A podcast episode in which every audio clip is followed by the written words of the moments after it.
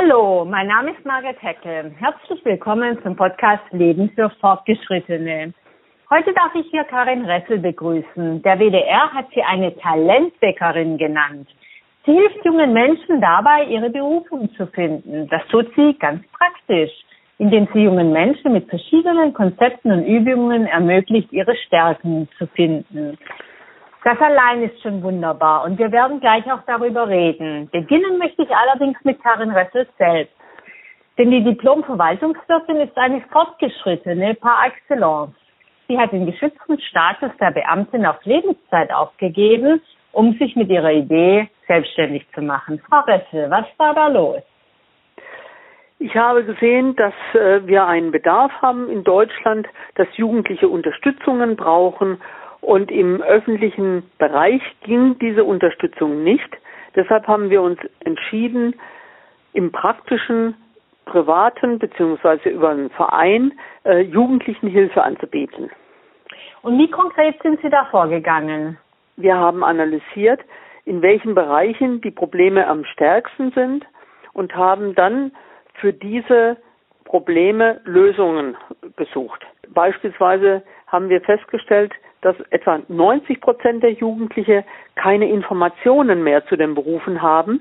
Und dann haben wir gesagt, dass wir den Jugendlichen durch praktische Übungen die Möglichkeit einräumen, diese Berufe wieder zu entdecken. Haben Sie das ganz alleine gemacht oder Mitstreiter? Wie sind Sie vorgegangen, Frau Resse?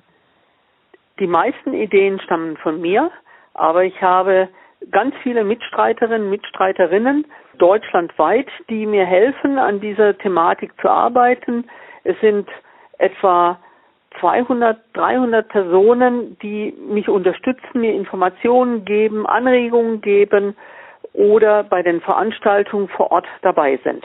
Jetzt machen Sie das ja schon über zwei Jahrzehnte. Sie sind auch mit dem Bundesverdienstkreuz am Bande dafür ausgezeichnet worden. Wie ist Ihre Bilanz inzwischen? Und dann können wir danach nochmal zurückgehen zu den Anfängen. Mittlerweile haben wir eine Million Jugendliche trainiert, zuzüglich etlichen Flüchtlingen, weil das äh, auch ein Schwerpunktthema ist seit einigen Jahren.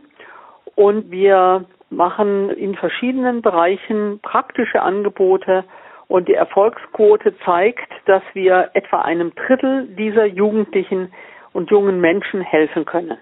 Ist es denn tatsächlich so, dass diese Jugendlichen, die dann zu ihren Berufsparcours kommen, ins Talenthaus kommen, dass die wirklich gar keine Ahnung haben, was sie so können und das dann bei ihnen ausprobieren können? Man kann sich gar nicht so richtig vorstellen, ja. dass sie so wenig wissen. Äh, sie hatten ja eingangs gesagt, ähm, dass ich schon etwas älter bin. Als wir früher noch jung waren, war es so, dass wir zu Hause mitgeholfen haben bei den Eltern dass wir auch diejenigen, die zum Beispiel auf dem Bauernhof aufgewachsen sind, ganz pragmatisch mithelfen mussten draußen auf dem Acker oder im Stall. Und die Jugendlichen heute sind relativ lange in der Schule. Und wenn sie nach Hause kommen, äh, werden sie praktisch entlastet dadurch, dass sie nicht mithelfen können oder müssen. Und das bedeutet, dass sie auch keine Grunderfahrungen sammeln, wie eine Waschmaschine funktioniert oder dadurch, dass sie spät nach Hause kommen, sie nicht sehen, wie die Handwerksbetriebe etwas repariert haben und dergleichen. Und äh, wir gehen also davon aus, dass die Jugendlichen durch die praktischen Übungen äh, mit der Handy-Tastatur viel Übungen haben, aber dass sie im Alltag, im beruflichen Alltag und Lebensalltag nicht mehr die Einblicke haben. Und da hat sich in den letzten Jahren und Jahrzehnten gravierendes verändert.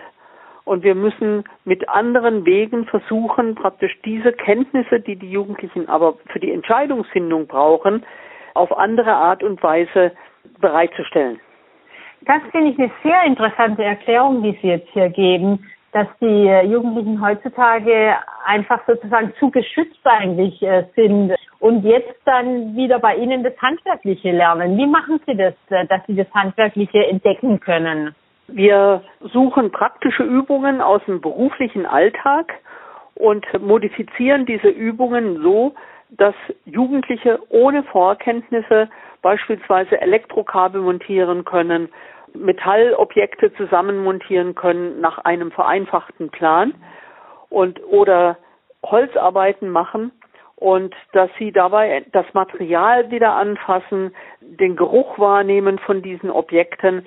Aber wir machen noch äh, anderes dazu, also nicht nur die handwerklichen Sachen, sondern wir machen auch praktische Übungen, zum Beispiel durch Inventarisierung von Ausstattungsgegenständen oder dass sie auch Küchenprodukte identifizieren müssen. Also für diejenigen, die Kochköchin werden wollen, äh, die müssen ja auch wissen, welche Gemüse und welches Obst oder welche Körner existieren.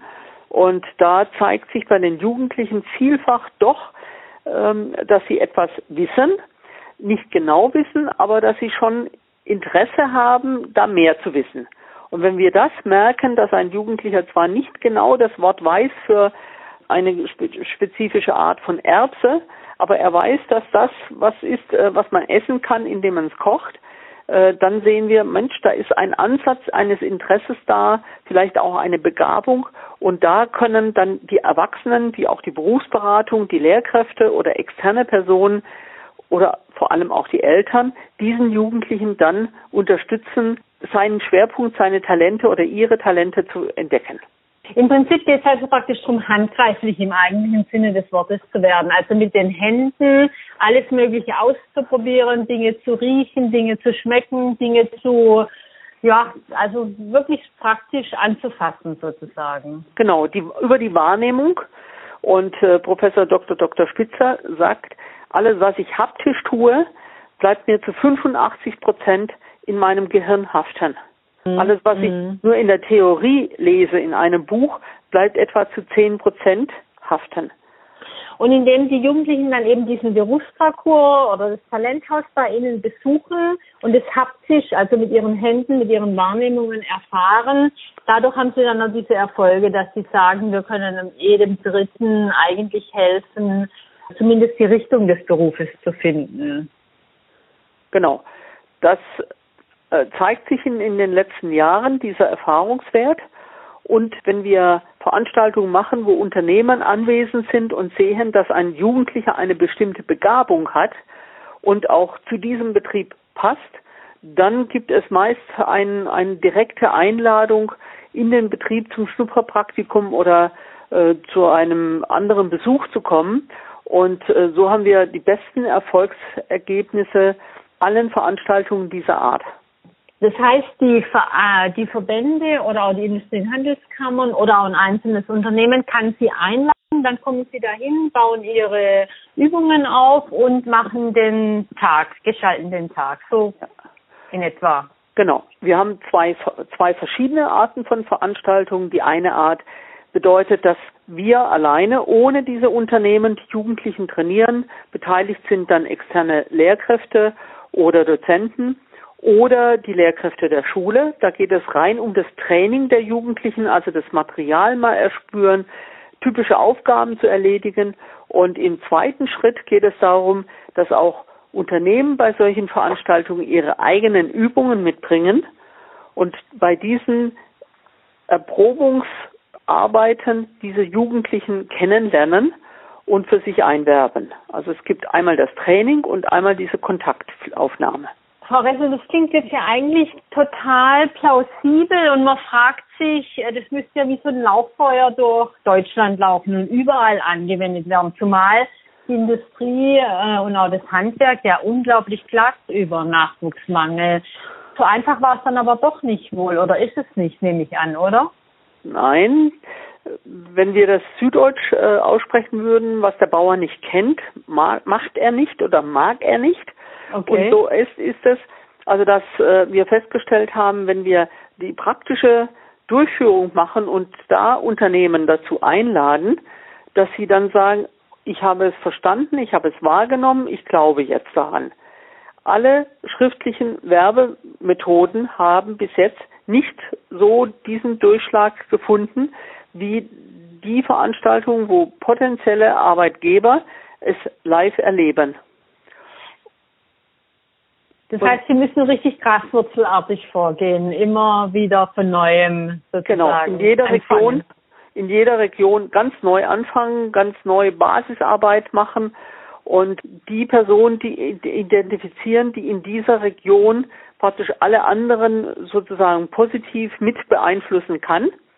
Mhm. Und in den Regionen, wo so eine Person da ist und viele Veranstaltungen stattfinden, wie zum Beispiel in Nordrhein-Westfalen, da ist es der Arbeitgeberverband Metall Elektro, der entdeckt hat, dass diese Art von Veranstaltung sehr positiv helfen kann für ihre eigenen Unternehmen, aber auch für andere Unternehmen, die nicht in dem Verband drin sind. Da funktioniert es sehr gut. In anderen Regionen gibt es praktisch Vorbehalte gegen neue Ideen und es braucht eine längere Zeit, um praktisch dort äh, in anderen Regionen Fuß zu fassen. Dann lassen Sie uns noch mal einen Schritt zurückgehen, tatsächlich in die Gründungsphase rein. Ihr Technikzentrum in Lübbecke, Sie haben es ja schon erwähnt, steht in Nordrhein-Westfalen. Wie sind Sie also konkret vorgegangen? Auch so ein bisschen äh, zur Ermunterung von äh, ja, anderen, die vielleicht ähnlich, also die nicht, nicht sowas vorhaben, aber die einfach sich als Fortgeschrittene selbstständig machen möchten. Im Bereich der, der Selbstständigkeit haben wir einfach analysiert, wo gibt es Probleme, wie gibt es Lösungsmöglichkeiten, woher gibt es finanzielle Unterstützung, würde sich dieses Konzept tragen und was müsste man tun, um praktisch das tragfähig zu machen. Und wir haben, sind äh, aufgrund einer Analyse haben wir festgestellt, es ist tragfähig, dieses Konzept, dieses Vorgehen und haben dann äh, praktisch einen Verein angemeldet, haben äh, Gespräche mit der öffentlichen Hand äh, gemacht, haben Gespräche mit Verbänden gemacht und haben äh, praktisch diese Organisation überzeugt, äh, sich praktisch anzuschließen. Und sukzessive haben wir das aufgebaut. Was wir aber immer gesagt haben, war, wir wollen jetzt nicht von 0 auf 200 starten, sondern wir wollen, dass es sukzessive sich steigert damit dass praktisch dieser Wachstumsprozess stattfindet und dass auch ein, an Qualität dahinter bleibt bei der Durchführung dieser Veranstaltung, dass ein Controlling stattfinden kann und wenn dieses dann positiv ist, dann kann ein, an einer Skalierung gearbeitet werden. Also ein ganz organisches Wachstum sozusagen. Ja. Jetzt mussten Sie aber doch ziemlich viel Klinken putzen, nehme ich an. Sind Sie so der Typ äh, zum Klinkenputzen? Muss man sich dazu überwinden? Können Sie uns da ein bisschen was verraten?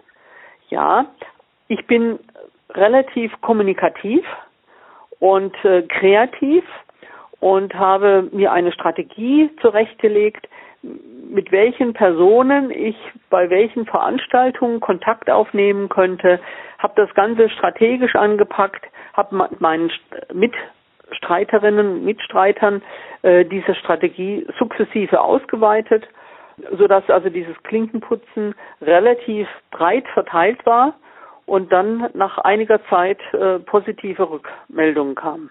Und äh, da mussten wir dann aber feststellen, dass in manchen Regionen es aufgeschlossenere Kooperationspartner gab, in anderen wieder weniger. Und die meisten Erfolge waren nicht praktisch vor der Haustür im eigenen Bereich wird man nicht immer so geschätzt, sondern in 200 Kilometer entfernt haben wir in verschiedenen Städten sehr aufgeschlossene Personen getroffen, die das praktisch dann weiter unterstützt haben. Das heißt, man darf auf keinen Fall zu früh aufgeben. Also weil der nächste Anruf könnte dann genau den Kontaktpartner bringen, mit dem man in dem Fall dann ein bisschen weiter entfernt äh, richtig gute Fortschritte machen kann. Ja, wir haben teilweise im Durchschnitt zwischen einem halben Jahr und zwei Jahre gebraucht, bis also eine große Nachfrage entstand an einem Ort. Und mhm. äh, teilweise ist es so, dass äh, jetzt gerade in unserem Bereich so, dass es auch von den Geldgebern vor Ort abhängt, dass der eine sagt, wir, wir würden gerne das machen, aber mir sind die, mir sind die Hände gebunden so dass manche abwarten, bis diese eine bremsende Person nicht mehr im Unternehmen tätig ist. Und dann bekommen wir plötzlich auch nach drei, vier, fünf, sechs Jahren einen Anruf, jetzt kann ich, habe ich endlich freie Hand, jetzt möchte ich das und das und das mit euch machen. Es zeigt also äh, eine Langatmigkeit der, des Durchhaltevermögens, zeichnet sich über die Jahre gesehen sehr aus. Und im Laufe der Zeit habe ich ganz viele andere Träger und Projekte kennengelernt und äh, wieder verschwinden gesehen. Und es gibt äh, beispielsweise in unserem Bereich fast keine anderen Anbieter mehr. Das finde ich sehr interessant, dass Sie das sagen, dass man manchmal einfach auch deswegen warten muss, weil ein Ansprechpartner oder eine Ansprechpartnerin eigentlich will, aber einfach durch die organisatorischen Umfeld oder äh, äh, Bedingungen nicht kann. Und wenn die dann aus dem Weg geschafft sind, dann kommen die wieder auf Sie zu und erinnern sich. Das finde ich sehr ermutigend eigentlich, weil es auch bedeutet, dass jeder Kontakt nützlich ist letztendlich, oder? Ja, aber ich arbeite sehr viel daran, also praktisch dieses Netzwerk auch am Laufen zu halten. Und äh, ich habe verschiedene Marketingstrategien für mich zurechtgelegt, sodass ich praktisch sehr oft in Erinnerung bleibe. Zum Eine Beispiel? Ganz, ein ganz typisches Beispiel ist, für jedes Projekt gibt es bei uns eigene äh, Poloshirts mit einer Beschriftung, die also dieses Projekt praktisch auszeichnet. Und äh, wenn ich zur Veranstaltung gehe, trage ich immer Poloshirts mit einer Beschriftung. Seit 25 Jahren ist das so. Alles und, klar. Und alle wissen, ich bin diejenige mit der Beschriftung. Und Alles manche klar. erinnern sich an diese Beschriftung und sagen, okay, es ist das Wort Talenthaus, es ist das Wort Berufsparcours und googeln und äh, es sind genügend äh, Links vorhanden und finden uns dann. Das finde ich eine super Idee. Habe ich noch nie gehört. Also das heißt, Sie sind gar kein Polo-T-Shirt-Fan, sondern das ist eine Marketingmaßnahme, diese Polo-Shirts anzuziehen mit den genau. Beschriftungen. Und die Aha. sind an der richtigen Stelle angebracht, sodass wenn ich mich in einem Publikum hinsetze, diese Schrift gut über dem Stuhl doch erkennbar ist. Tolle Idee, hervorragend. Haben Sie noch mehr solcher tollen Ideen uns? Ja, eine zweite Geschichte, die sich bewährt hat, ist, wenn es Veranstaltungen gibt, ist es selbstverständlich, dass mindestens ein Redebeitrag von mir ist. Ja, das ist eine klassische Strategie. Immer schnell die Hand hoch und dass man dann auch drankommt mit seiner Frage. Ja, die ja. ist immer eine gute Strategie, auf jeden Fall. Keine und, Frage. Und bei, bei der Fragestellung, egal wie, wie sie ist, ist es gut, auch aufzustehen und sich dem Publikum auch zu zeigen. Frau Ressen, wie geht es bei Ihnen weiter? Ich versuche praktisch unsere Angebote zu standardisieren. Äh, wir sind dabei, Franchise-Partner zu suchen, die praktisch dieses Angebot flächendeckend deutschlandweit weiter transportieren können.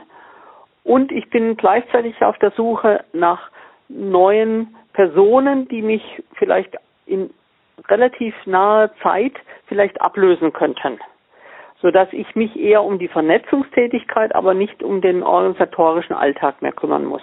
Sind Sie denn gemeinnützig oder hat es so eine gemeinnützige und auch eine kommerzielle Sparte äh, Ihr Unternehmen? Der Verein Technikzentrum ist gemeinnützig und weil wir relativ viele Nachfragen haben nach dem Kauf von unseren Trainingsmaterialien, haben wir eine GmbH gegründet äh, die zwar gemeinnützig ist, aber praktisch kommerziell tätig ist.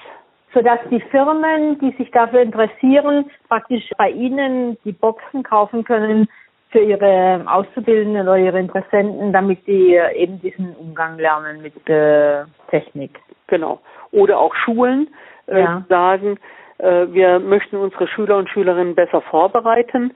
Wir möchten, dass äh, bevor die Jugendlichen einen theoretischen Test machen, äh, sie mit dem typischen Material auch Kontakt hatten. Es gibt äh, ganz viele Schulen in Deutschland, die keinen Technikunterricht mehr anbieten können, weil es keine Techniklehrkräfte mehr gibt. Und mit unseren Boxen könnten in diesen Schulen diese Trainings stattfinden, ohne dass jetzt Technikräume existieren müssten oder Lehrkräfte ohne Kenntnisse es auch anwenden können. Also praktisch beim Praxistag oder ja in diese ganzen äh, Projektwochen, da das wäre dann praktisch eine wunderbare Idee auch für so eine Projektwoche dann. Hm? Das da einzubinden, genau. Und wir mhm. beraten die Lehrkräfte, fragen, was sie denn bräuchten. Wir haben 1200 verschiedene Module zur Verfügung, aus denen ausgewählt werden kann. Und wir machen eine individuelle Beratung, weil es ja unsinnig ist, einer fachfremd unterrichteten Lehrkraft etwas zu verkaufen, was sie gar nicht anwenden kann. Und wir haben uns darauf spezialisiert, diese Menschen zu beraten. Das machen wir jetzt seit 25 Jahren. Und die meisten haben das Vertrauen in uns und sagen, wir brauchen für den Zweck A, B und C, für die Altersstufe XY, äh, brauchen wir etwas und das soll einen Tag dauern. Und wir stellen dann diese Komponenten für diese Schule zusammen. Mhm. Und mittlerweile gibt es auch einige Stiftungen, die sagen, wir unterstützen das Projekt, äh, um vielleicht 10, 20, 30 solcher Kisten an eine Schule äh, zu bringen. Das heißt, auch für Stiftungen, die können sich an Sie wenden, wenn Sie in Ihrer Region was Gutes tun wollen. Es gibt ja sehr viele regional arbeitende Stiftungen, die nach Projekten suchen. Ja. Und gerade in dem Bildungsbereich ist es sehr viele auf der Suche nach sinnvollen Projekten. Und wir sind mehrfach zertifiziert und überprüft worden. Und unsere Module sind also auch von, von Ministerien anerkannt.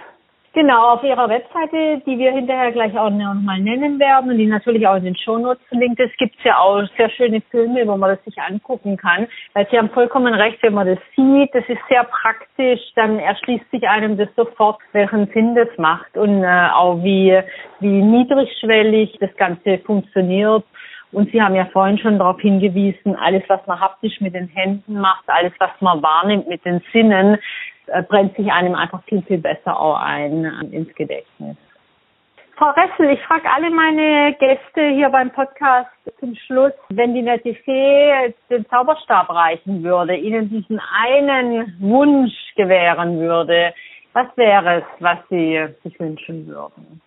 Mehr Unterstützung in Leitungsebene, mehr andere Menschen, die praktisch dieses gleiche Ziel verfolgen, hier in meiner Nähe sodass ich praktisch mehr entlastet würde. Mm, okay. Was bedeutet Leben für Fortgeschrittene für Sie? Dass wir in unserem fortgeschrittenen Alter doch entspannter die Sachen angehen und dass wir manchmal Dinge besser kombinieren miteinander aufgrund der Lebenserfahrung und äh, dass wir es ruhiger angehen und dass wir aufgrund unserer Erfahrungen strategischer unter Umständen drauf sind. Jetzt soll der Podcast auch den Hörern und Hörerinnen ihre wöchentliche Dosis Zuversicht, so mein Untertitel, liefern, die wöchentliche Dosis Zuversicht. Was könnten Sie empfehlen in dieser Hinsicht? Ich bin ja fachspezifisch geprägt und äh, wir haben äh, praktisch festgestellt, dass ganz viele Menschen irritiert sind mit diesen ganzen Berufsfindungsprozessen und Auswahlprozessen. Und mein Credo, das ich immer allen sage, ist, diese ganze Berufsorientierung lässt sich auf relativ wenige Aspekte zusammenschrumpfen. Und zwar auf 16 Berufsfelder lassen sich 20.000 Berufe zusammenkomprimieren. Und wenn alle sich praktisch auf diese Komprimierung besinnen würden, wäre die Berufsorientierung viel, viel einfacher und viel mehr Menschen würden ihren Weg in den richtigen Beruf finden. Das finde ich sehr spannend. Das heißt, äh, man muss es gar nicht so kompliziert machen und sich von dieser Riesenzahl 20.000 Berufe so ängstigen lassen, weil eigentlich sind es nur 16 Grundfertigkeiten, die man bei Ihnen im Talenthaus oder auch im Berufsparcours relativ schnell auch dann durchprobieren kann. Ja, die, an einem Tag könnte man praktisch die Basis äh, dazu legen, diese 16 Berufsfelder zu erleben und die grob die Richtung zu wissen. Wunderbar, das ist eine wunderbare Dosis Zuversicht. Vielen herzlichen Dank für dieses wirklich interessante Gespräch. Wer mehr über die Arbeit von Frau Ressel erfahren möchte, sollte ihre Webseite besuchen. Ich darf sie hier nennen www.technikzentrum-minden-lübecke.de. Frau Ressel, wollen Sie es nochmal buchstabieren? Sie kennen es besser? Ja, äh, www.technikzentrum-minden-lübecke.de.